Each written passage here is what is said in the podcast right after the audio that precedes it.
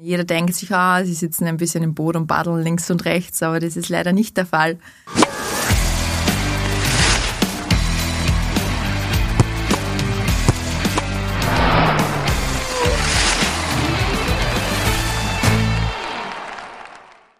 Herzlich willkommen beim Sportrapport, dem Sportpodcast des österreichischen Bundesheers. Heute zu Gast Frau Zugsführer Anna Lehaci. Herzlich willkommen.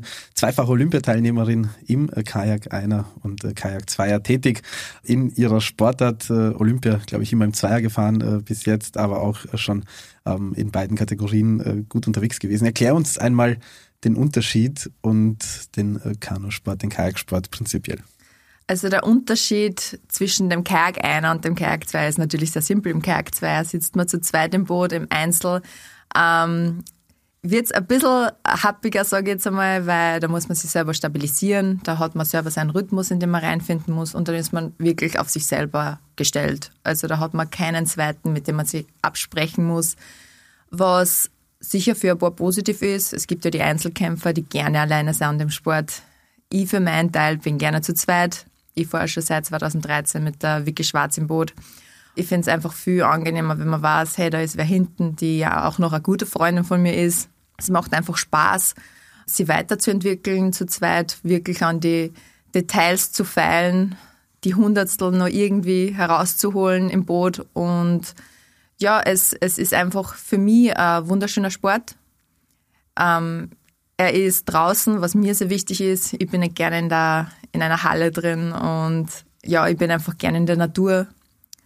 Und ja, durch den Kanusport sieht man natürlich sehr viel. Man ist in der Welt unterwegs und auf verschiedenen Rennstrecken und lernt unterschiedliche Leute kennen aus verschiedenen Ländern und es macht einfach sehr viel Spaß. Dadurch eben, dass meine Eltern, mein Papa auch Kanusportler war, bin ich quasi in das Ganze hineingerutscht und jetzt meine kleine Schwester auch. Also es liegt ein bisschen in der Familie, der Sport.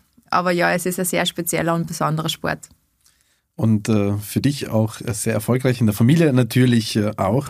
Erklär uns gleich auch jetzt zu Beginn noch den Kanu-Sprint. Das ist ja das, was du machst. Genau, es gibt ja Kanu ist der Oberbegriff, da gibt es verschiedene Bereiche wie eben das Wildwasserfahren, Kanu Polo, Rafting, Kanu Sprint. Das Besondere daran ist, dass man wie die Schwimmer in Bahnen fahren. Bei uns sind es neun Bahnen, bei den Olympischen Spielen sind es nur acht. Und die Sprintdistanzen sind 200 Meter und 500 Meter. Olympisch aber sind nur die 500 Meter. Und ja, das Prinzip ist eigentlich relativ einfach. Vom Startweg, wer als Erster im Ziel ist, der hat gewonnen. Und ja, es ist eine Kraftausdauersportart. Wir trainieren zwischen fünf bis sechs Stunden am Tag, weil es ist sehr hochlaktazid. Sagen wir mal so, im Doppel brauchen wir für 500 Meter circa eine Minute 40. Das ist circa dann der Bereich, wo es, wo es zum Wehtun anfängt, wo man dann weg von der Schnelligkeit in die Ausdauer rein muss. Es ist immer ein bisschen knifflig. Es ist der innere Schweinehund, den man da quasi überwinden muss. Ja, das andere Besondere ist, dass das Boot relativ schmal ist. Das bedeutet, du musst deine Stabilität sehr gut unter Kontrolle haben, was zu zweit ein bisschen noch kniffliger ist, weil da musst wirklich sehr gut abgestimmt sein, sehr synchron sein. Für die Synchronität ist die Wiki zuständig. Wie man sieht auf dem Bild, macht sie das super gut. Ja, es sind sehr viele Punkte, die einfach perfektioniert gehören im Kanusport. Wie schon gesagt, Ausdauer, Kraft, Schnelligkeit und die Balance in dem Ganzen optimal zu halten, weil sonst fällt man im wahrsten Sinne des Wortes ins Wasser. Und das muss natürlich ähm, auf jeden Fall äh, genau. verhindert äh, werden. Jetzt hört man in dem äh, Bereich auch noch vom Kajak Kanadier. Ähm, also was ist da der Unterschied beim Kanadier? Ähm, ihr fahrt ja da mit mhm. doppelseitigem Paddel. Genau, wir fahren mit ähm, einem Paddel und zwei Paddelflächen und sitzen im Boot. Die Kanadierfahrer, die knien im Boot und die lenken durch ihr Kanadierpaddel und das Kanadierpaddel hat nur unten eine viel größere Fläche. Beim Kajak, da lenkt immer die vordere. Also ich habe da so einen Lenkstab vorn zwischen meinen zwei großen Zehen. Und hinten ist das Ruder, das eben das Boot nach links oder nach rechts lenkt. Und die vordere im Boot, die lenkt immer das Boot. Der Kanadierfahrer, der muss durch die Bewegung des Kanadierpaddels das Boot lenken, was viel, viel schwieriger ist und viel, viel mehr Balance in Anspruch nimmt. und meiner Meinung nach einfach zum Kajaksport, zum Sprint der Kanadier viel schwerer zum Erlernen ist. Das heißt, es ist nicht möglich, dass du jetzt sagen würdest, ich möchte das jetzt dazu nehmen in mein Repertoire, ähm, also muss man sich wahrscheinlich mm, spezialisieren. Ja, das ist also unmöglich. Die haben ganz andere Muskelgruppen, die sie antrainieren müssen. Dadurch, dass sie knien, brauchen sie viel stärkere Beine, was wir jetzt im Kajak, wir verwenden unsere Beine auch zum, zum Paddeln, zum Beispiel für die Synchronität des Schlages wird, wird die Beinarbeit verwendet und zum Stabilisieren. Die Kanadierfahrer, die haben natürlich extrem ausgeprägte Beine, was für mich dann bedeuten würde, dass ich sehr viele Jahre bräuchte, um erstens einmal die Technik zu erlernen, das Lenken zu erlernen und die Muskulatur für die Sportart ähm, mir anzueignen. Also es ist wieder komplett was Spezielles in eine andere Richtung. Da würde man wahrscheinlich auch dann den Unterschied beim Rudern finden, wenn du sagst, ähm, eure Beine sind ja in dem Sinne nicht äh, antriebssteigernd äh, im Einsatz, sondern wie du gesagt hast, ausgleichend und äh, genau. lenkend. Aber es ist jetzt nicht so, dass, dass das in dem Sinne dann im Rennen selbst eine ganz Körpersportart ist wie das Rudern, oder? Doch, es, es ist eine ganz Körpersportart, weil man spürt zuerst in den Beinen das Laktat. Okay. Weil die Beinmuskeln sind doch eher die größeren Muskeln. Und man versucht wirklich, das ein bisschen aufzuteilen, dass das Laktat nicht gleich im Oberkörper ver verspürt wird, sondern das baut sich dann schon langsam auf. Es ist schon eine Ganzkörpersportart, aber es ist dann einfach für uns besser dadurch, dass eben die Boote auch so schmal sind. Also man muss sich vorstellen, wir können uns nicht bewegen in den Booten. Da sitzen wir wirklich komplett fix drin. Und die Beine dürfen nicht zu ausgeprägt sein, weil sonst passen wir nicht ins Boot. Also die müssen relativ schmal sein, relativ dünn sein, aber trotzdem trainiert und muskulär. Die Ruderer hingegen, dadurch, dass sie eben auch mit Ruderern trainieren in Ottensheim ähm, auf der Regattastrecke, die haben extrem ausgeprägte Beine. Also ich glaube zum Beispiel nicht, dass ein Ruderer in ein Kajak hineinpassen würde. Ja. Und sich dort wahrscheinlich dann auch äh, genau. äh, nicht so wohl äh, fühlen würde. Genau, das war das dann Wasser, relativ eng. Und das Wasser schneller mal kosten würde. Würdest du sagen, dass die Stärksten im Einer auch automatisch die Stärksten im Zweier sind? Oder kommen dann noch Komponenten, wie du jetzt gesagt hast, Synchronität und Lenkung und sowas äh, dazu, die dann im Zweier nochmal ausgeprägter sind? Also ich würde sagen, so und so. Es gibt Länder, die wirklich die zwei Stärksten im Einer zusammensetzen. Es gibt dann aber auch Länder, die, die schauen von der Technik her, welche zwei Personen passen am besten zusammen. Ein gutes Beispiel sind, glaube ich, ich und die Vicky wir sind im Einser jetzt nicht international gesehen Top-Boote, aber wir sind einfach schon so gut eingespielt und schon so, so synchron und technisch stabilisiert, dass wir auf einem Zweierniveau fahren wie ähm, große Nationen. Also wir machen das technisch weg, weil unsere Konkurrentinnen, sagen wir mal körperlich, uns einfach äh, überlegen sind. War das für euch auch immer von Anfang an klar, wer vorne sitzt, wer hinten sitzt, wie die Aufgaben verteilt sind oder habt ihr das durchgespielt und durchprobiert? Dadurch, dass die Vicky ein bisschen älter ist wie ich und ich erst 2013 mit ihr ins Boot gestiegen bin und sie vorher äh, zwei andere Partnerinnen gehabt hat und immer hinten gesessen ist, war es relativ klar, dass sie einfach hinten die größere Erfahrung mitbringt. Und die vordere, das ist circa ähnlich zum Einzelfahren. Also ich bin vorher bis 23 nur im Kajak einer gefahren.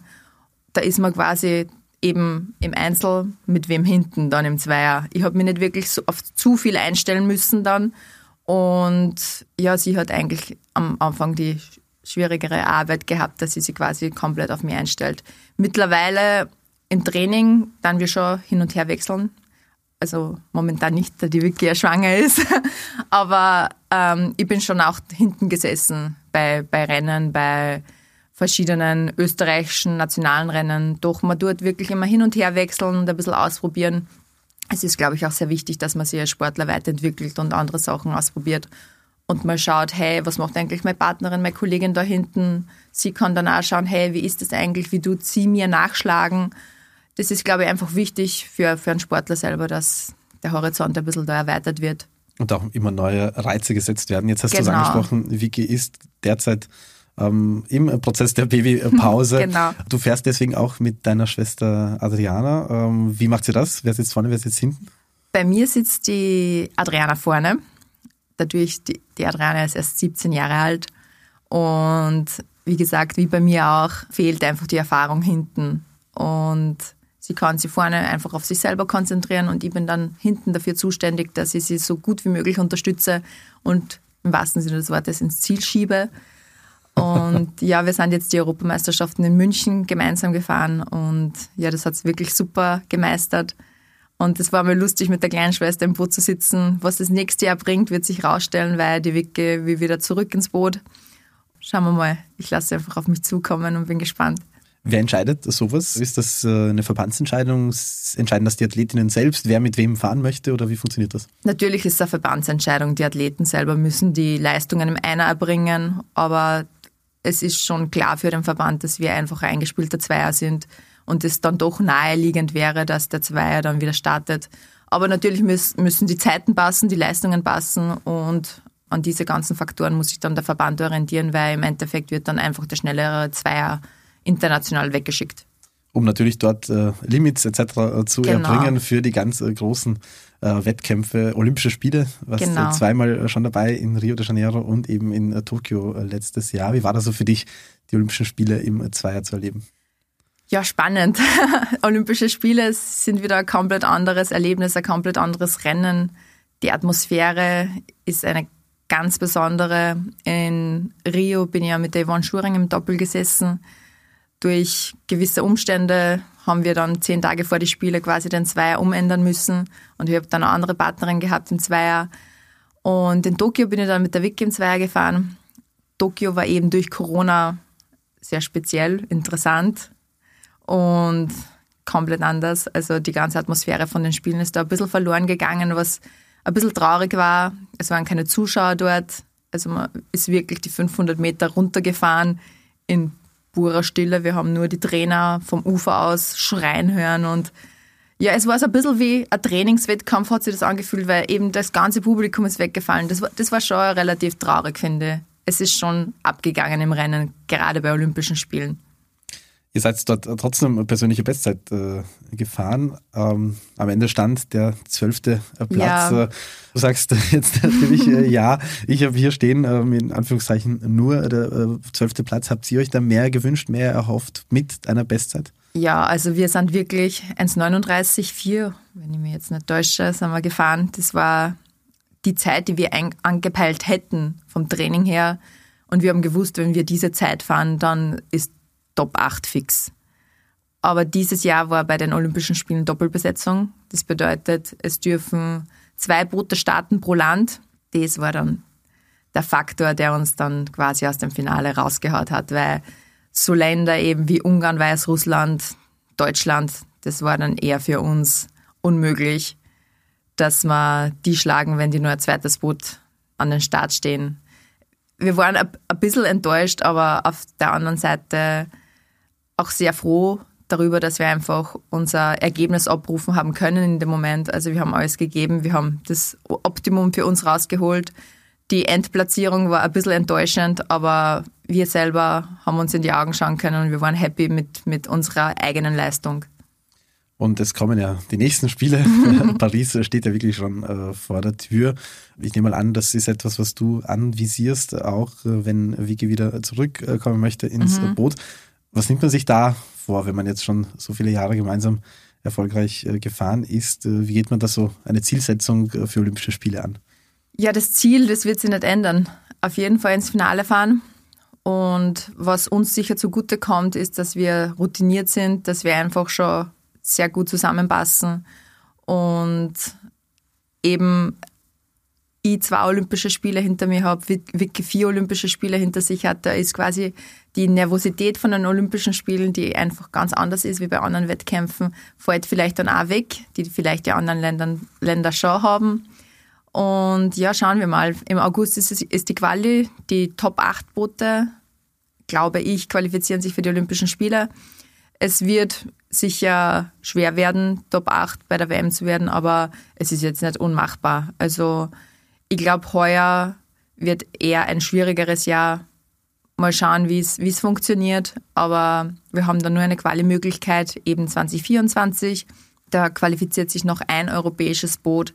Und meiner Meinung nach müssten wir dann das anpeilen, weil heuer ist vielleicht die Zeit zu kurz, um wirklich gleich auf dem Niveau mitfahren zu können. Das weiß man ja bei euch, dass der Quali-Prozess äh, fast schon so schwer ist wie dann das Rennen selbst ja. äh, bei den Olympischen äh, Spielen, ja. weil einfach die Konkurrenz so groß ist. Ähm, wird ähm, auf jeden Fall klappen, davon bin ich mhm. überzeugt.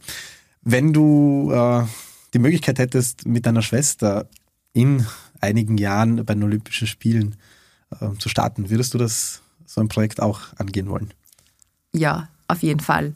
Also ich glaube, dass Adriana mit 18 wird sie, also nächstes Jahr im Februar, schon relativ jung ist, aber sie ist sehr ausgeprägt für ihr Alter. Das bedeutet, sie ist jetzt schon mittlerweile über 70, hat sehr gute Werte die letzten drei Monate in der Kraftkammer gehabt. Und die jungen Sportler, die sind immer sehr unberechenbar, muss ich sagen. Also das passiert von einem Jahr auf, dem, auf das andere, dass boom, die auf einmal so eine Leistungssteigerung haben. Deshalb, ich bin eher ruhig. ich schaue mir das alles erstens einmal an, aber ich würde mich freuen, wenn ich in Los Angeles mit ihr an den Start gehen kann. Also das wäre vielleicht noch ein Ziel, wenn ich mich entscheiden würde, nach Paris noch weiterzufahren, ja. Auf jeden Fall eine gute Motivation ja, und sicher. Äh, wird sicher im, im Hause Lehachi auch äh, gut begrüßt werden. Ja, also der Papa wird sich sicher sehr freuen, wenn ich dann sagen würde, ja, noch vier Jahre, schauen wir mal. Es ist natürlich als leistungsbasierend, wenn die Leistung nicht passt, hat es auch wenig Sinn dass man sagt, ja, wir machen jetzt nur Olympische Spiele mit, weil es, es ist schon wichtig, dass die Leistung beim Papa passt, weil sonst macht alles keinen Sinn, was ja natürlich logisch ist. Also rein sportliche Perspektive auch äh, genau. darauf. Ähm, jetzt äh, weiß man, dass eure Trainingsjahre, die ihr im Training mitbringt, wahnsinnig wertvoll sind und zwar jetzt natürlich die Jungen immer wieder überraschen, aber im Rennen dann doch ähm, manchmal ausschlaggebender ist, was äh, du ähm, als äh, routinierte Sportlerin äh, mitbringst. Äh, ist das auch ein Trumpf in so einem Rennen? Ja, man merkt, dass die routinierten Sportlerinnen, die gehen das Rennen oft ruhiger an, weil die Jüngeren, die starten immer gleich raus und spüren dann nach kurzer Zeit das Laktat. Es sind trotzdem 500 Meter, das ist eher Mitteldistanz. Wir sind nicht der komplette Sprint, es ist eine Minute 40. Zum Vergleichen ist es zum Beispiel mit 800 Meter Leichtathletik, wenn man, wenn man da jetzt einen Vergleich sucht. Man sollte nicht komplett rausstarten und schauen, ja, vielleicht schaffe ich es ins Ziel, vielleicht auch nicht. Man sollte wirklich ein bisschen eine Taktik an den Tag legen. Und das tut man dann einfach in einem gewissen Alter. Man hat einfach die Rennen dann intus, die Routine intus, was natürlich dann den jüngeren Sportlerinnen abgeht und die einfach komplett rausstarten und dann schon langsam dann einen Abfall haben, wobei die routinierten, routinierteren Sportlerinnen wirklich dann zum Schluss klassisch gut ins Ziel kommen. Erinnerst du dich an ein Rennen, wo du diesen Fehler gemacht ja, hast? Ja, genau deswegen sage ich das. Ich, ich hatte schon einige Rennen, wo ich diesen Fehler gemacht habe.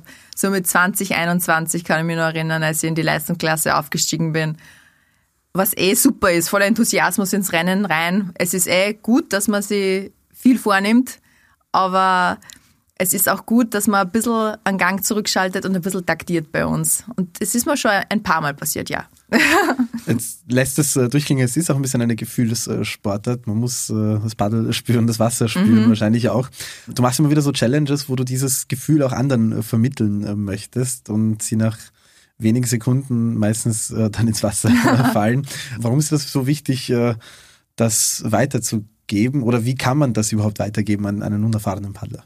Es ist halt schwer, sich vorzustellen, wie, wie kompliziert es ist, in so einem Boot zu sitzen. Jeder denkt sich, ah, sie sitzen ein bisschen im Boot und paddeln links und rechts, aber das ist leider nicht der Fall. Man muss ein gutes Wassergefühl haben, wie beim Schwimmen. Also es hilft dir die ganze Kraft nichts und die ganze Ausdauer nichts, wenn du das Wasser nicht spürst. Das ist bei uns das Um und Auf. Das Problem ist, wenn sich wer Neues ins Boot reinsitzt und noch nie vorher in dem Boot gesessen ist, dann kippt er gleich einmal weg und ins Wasser rein. Zuerst muss man mal die Stabilität finden und verstehen, dass das Wasser dafür da ist, dass man sich abstützt. Also das Wasser ist ja eine Stütze, wenn man das richtig hernimmt mit dem Paddel.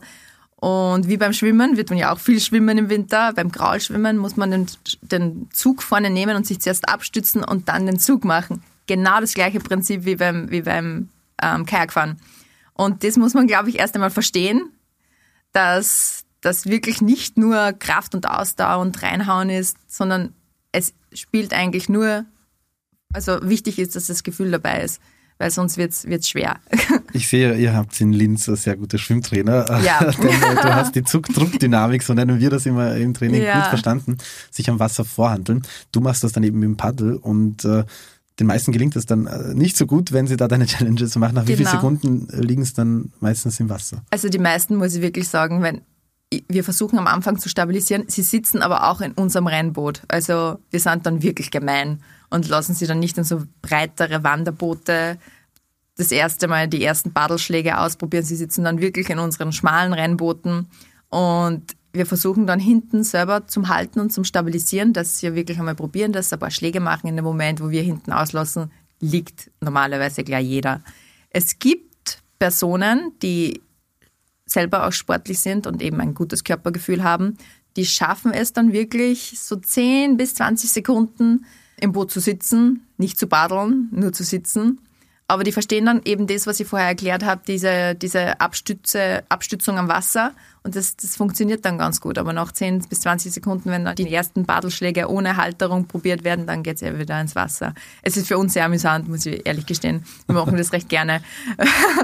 Und ich glaube, das macht auch Spaß für die anderen, dass sie wirklich einmal ausprobieren, wie, wie schwer das eigentlich ist, dass man nur in dem Boot sitzt. Wie lange dauert das, bis man sowas dann wirklich stabil kann und, keine Ahnung, 100 Meter fahren kann, ohne ähm, ins Wasser zu fallen? Es ist schwer für mich einzuschätzen, weil ich mache das seitdem ich acht Jahre alt bin. Also das muss man, glaube ich, wirklich als Kind anfangen. Das ist wie Radfahren für, für junge Sportler. Also die Vicky hat, glaube ich, mit neun oder acht Jahren angefangen, meine kleine Schwester mit vier Jahren angefangen. Das ist was, das, das hast du dann einfach drinnen. Und wenn du das einmal kannst, ist das wirklich wie Radfahren, dann kannst du das immer. In einem gewissen Alter wird es dann halt wirklich schwer. Da musst du einfach auf die breiteren Boote wechseln, dass du das wirklich auch genießen kannst, am Wasser zu sein und zu paddeln. In einem Rennboot wird es dann, glaube ich, eher unmöglich werden. Machst du das auch, dass du dann irgendwie so Ausfahrten machst, wo du mal gemütlich äh, einfach äh, paddelst oder geht das gar nicht als Spitzensportler? Also locker schwimmen gehen zum Beispiel für mich ist eher eine Qual, als, als dass ich äh, es, Es- genießen kann, weil ich halt nicht schnell bin und im Training möchte ich schnell sein. Gibt es das bei euch auch? Das stimmt. Das, ich glaube, bei uns gibt es auch lockere Einheiten. Das sind dann eher, die Trainingseinheiten, aber die werden relativ kurz gehalten, sagen wir mal so acht Kilometer, also wirklich sehr kurz für uns. Weil für uns ist es einfach sehr unangenehm, wenn du so langsam paddelst, dass du erstens einmal die Stabilität hältst und das Sitzen wird dann eine Qual. Also so lange im Boot sitzen und wirklich mehr stehen als wie paddeln und technische Übungen machen, wird das dann am Sitzbeinhöcker wirklich unangenehm. Ich mache das auch sehr ungern. Also so langsame Ausfahrten mit wem, der, der nicht gut paddeln kann, da wechsle ich eher zum Stand-Up-Paddle. Das ist dann eh okay, weil dann kann ich ganz in Ruhe paddeln. Aber selber im Boot sitzen und langsam fahren ist eher unangenehm. Okay. Das wäre dann meine, meine Whirlpool-Version aus Ja, dem Schwimmen, genau. wo ich im Whirlpool sitze und äh, eine Whirlpool die Arbeit äh, für mich äh, übernimmt. Das ist dann bei euch das äh, Stand-Up-Paddle. Genau. Du hast gesagt, du hast im Endeffekt das, den Kanusport in der Familie mitbekommen. Kannst du dir vorstellen, dass du nachher all das, was du gelernt hast, auch weitergibst? Dass du dem Sport äh, so erhalten bleibst, äh, in welcher Form auch immer? Ich versuche jetzt momentan eben da, da ich mit sehr vielen jungen Sportler gerade trainiere, ähm, ihnen auch so im Training ein bisschen was mitzugeben. Ich versuche einer taktisch was mitzugeben, weil ich finde das sehr wichtig und auch technisch was mitzugeben und ich, ich merke einfach selber, dass das gut aufgenommen wird und das, also das macht mir schon sehr viel Freude. Vorher war das eben nie der Fall, weil ich, wir haben nie mit jüngeren Sportlern trainiert. Wir waren immer im Ausland und haben mit anderen Sportlern aus, aus anderen Ländern trainiert. Da war das nicht der Fall, dass wir sich da ausgetauscht haben, ganz im Gegenteil. Also da ist um ganz andere Sachen gegangen, als wie den anderen vorzutreiben. Und jetzt ist das halt eine komplett neue Situation und das macht mir schon sehr viel Spaß. Und ich weiß, ich, ich bin mir noch nicht sicher, ob ich in Zukunft auch wirklich in die Richtung gehen will beim Kanusport, aber nach dem Ende meiner Kar Karriere kann ich mir schon vorstellen, dass ich mal mein Boot nehme und ein paar Runden ziehe in Ottensheim, aber wirklich dann noch hobbymäßig. Die Zukunft ist ja Gott sei Dank noch weit weg. Äh, somit zum Abschluss habe ich noch ein paar äh, kurze Fragen für dich. Was wolltest du denn als Kind werden? Aber das wird jetzt lustig. Wir haben als Kind immer unglaublich Vulkane fasziniert. Und ich wollte immer als Kind nach Island ziehen und Vul- Vulkanologin werden. Das war, das habe ich mir immer als Kind so vorgenommen, war, das war so cool, wenn ich das machen konnte. Und ja, meine Mama hat das nicht so super gefunden und dann bin ich halt beim, beim, beim Kanusport stecken geblieben. Aber ja, das war mein erster Berufswunsch. Ein spannender Ja, das Berufswunsch ist auf ganz jeden Fall. interessant, ja. Ohne Sport bin ich, Unvollkommen. Das habe ich jetzt schon öfter gehört, Ja. meine stärkste Eigenschaft würde ich als folgendes bezeichnen. Auch das Gute in schwierigen Zeiten zu sehen. Das heißt immer der Blick auf das Positive. Mhm. Mein unnützes Talent ist Tischfußball. gute Tischfußballerin. Aber richtig gut. Okay. Ich kann super wutzeln, ja. Das Ja, ist das- unnützes Talent. Ja, auch, auch was Neues. Ich träume von. Eine Olympiamedaille. Da wünschen wir dir natürlich dafür ganz viel Dankeschön. Erfolg. Alles Gute, liebe Anna. Danke. Das war's von uns vom Sportrapport. Danke, dass ihr wieder mit dabei wart. Wir sehen uns beim nächsten Mal. Bis dann.